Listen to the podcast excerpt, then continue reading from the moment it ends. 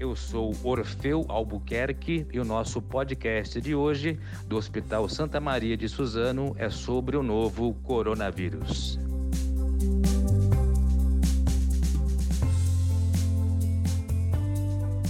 Olá, nosso bate-papo de hoje é com a doutora Rebeca Wagner Saad Quintela Piroto, ela que é responsável pelo setor de infectologia do Hospital Santa Maria de Suzano.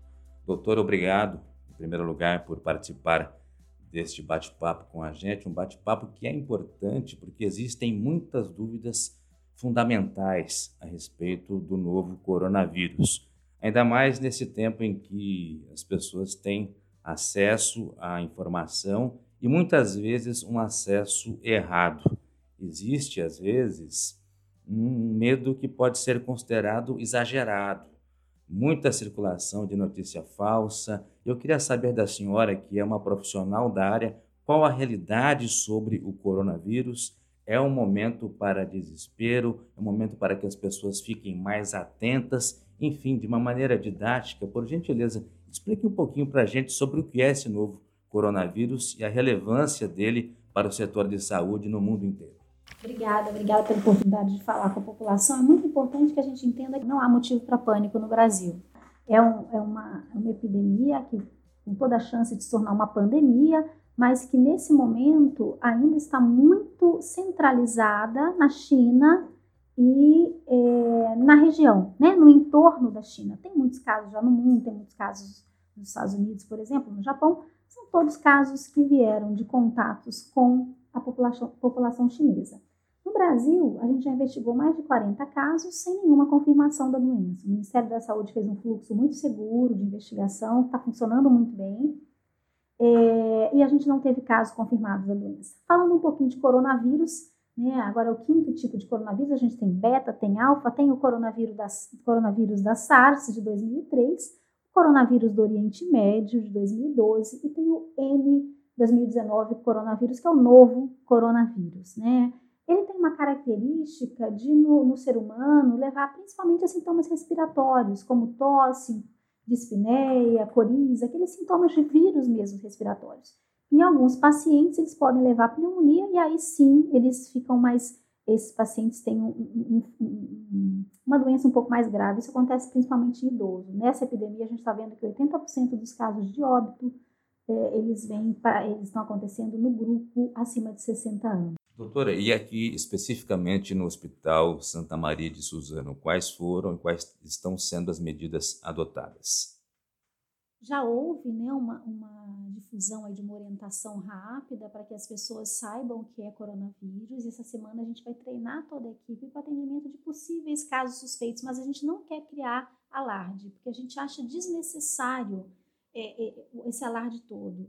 Com as chuvas, por exemplo, de ontem na região de São Paulo, a gente tem que se preocupar mais com leptospirose do que com coronavírus. Leptospirose daqui a 15 dias está enchendo os hospitais é, públicos e privados. A gente tem que tomar muito cuidado com isso. É importante que todos saibam atender o caso suspeito de coronavírus? É. Mas é importante que eles não esqueçam o fluxo de dengue. Dengue é um problema. A gente teve mais de um milhão de casos notificados de dengue ano passado. A gente teve perto de mil óbitos. Então, dengue é a nossa realidade, leptospirose é uma possível realidade daqui a 15 dias. Então, a gente não pode é, gastar todas as nossas fichas, todo o nosso tempo falando de coronavírus, que ainda não chegou. É importante que a gente se atualize diariamente com os números no mundo, com números de óbito, mas a gente não pode focar só nisso dentro dos nossos pais. Então, a gente esquece de olhar realmente para os nossos verdadeiros problemas. Sobre os sintomas, doutora, pelo que eu entendi, são sintomas parecidos muitas vezes uma gripe ou com um resfriado? Quando é que a pessoa deve procurar o atendimento médico? Primeiro, que quem não viajou para a China não tem nem que pensar em coronavírus. Por favor, pense em rinovírus, resfriado comum, né, causado pelo rino, pelo adeno, por outros vírus.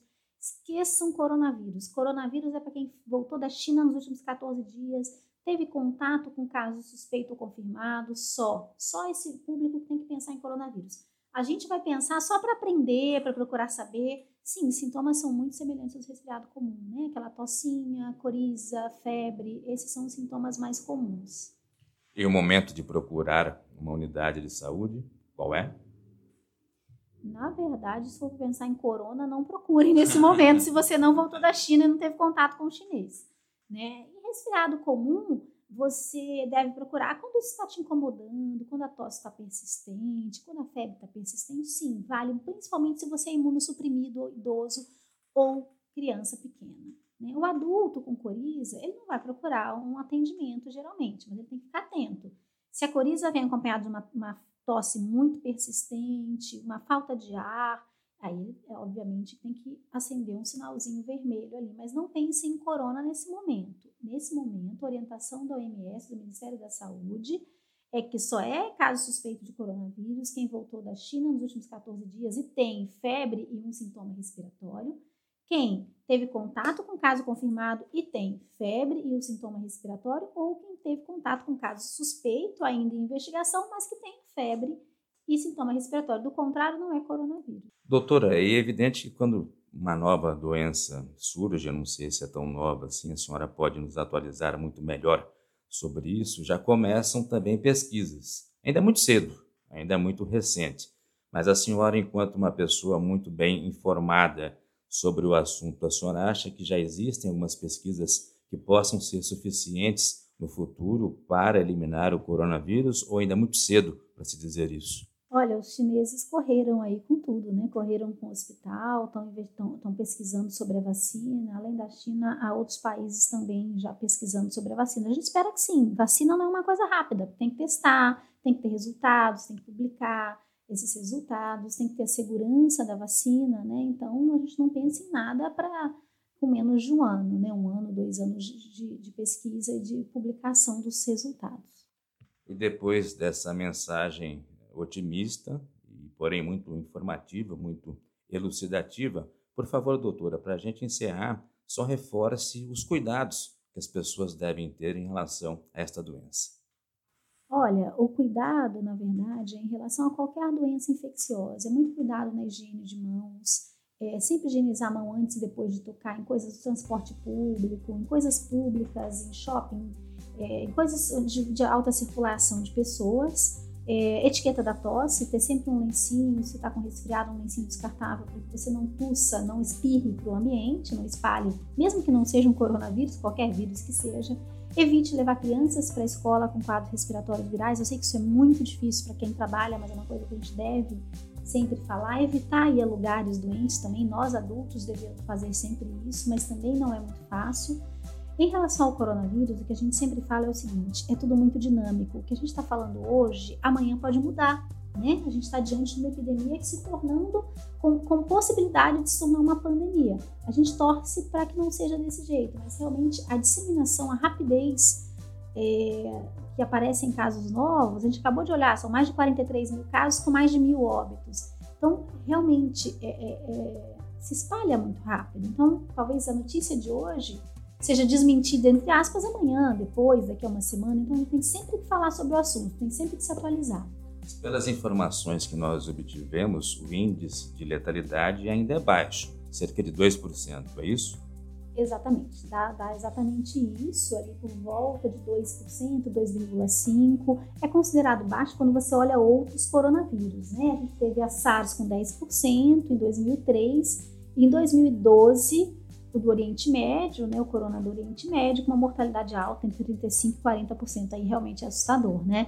2,5% é uma mortalidade um pouquinho mais alta que o vírus influenza, mas perto dos outros, do nosso histórico de coronavírus não é ruim, não. A gente está numa mortalidade, como eu falei, muito atrelada a doenças de base e idade avançada, essa mortalidade.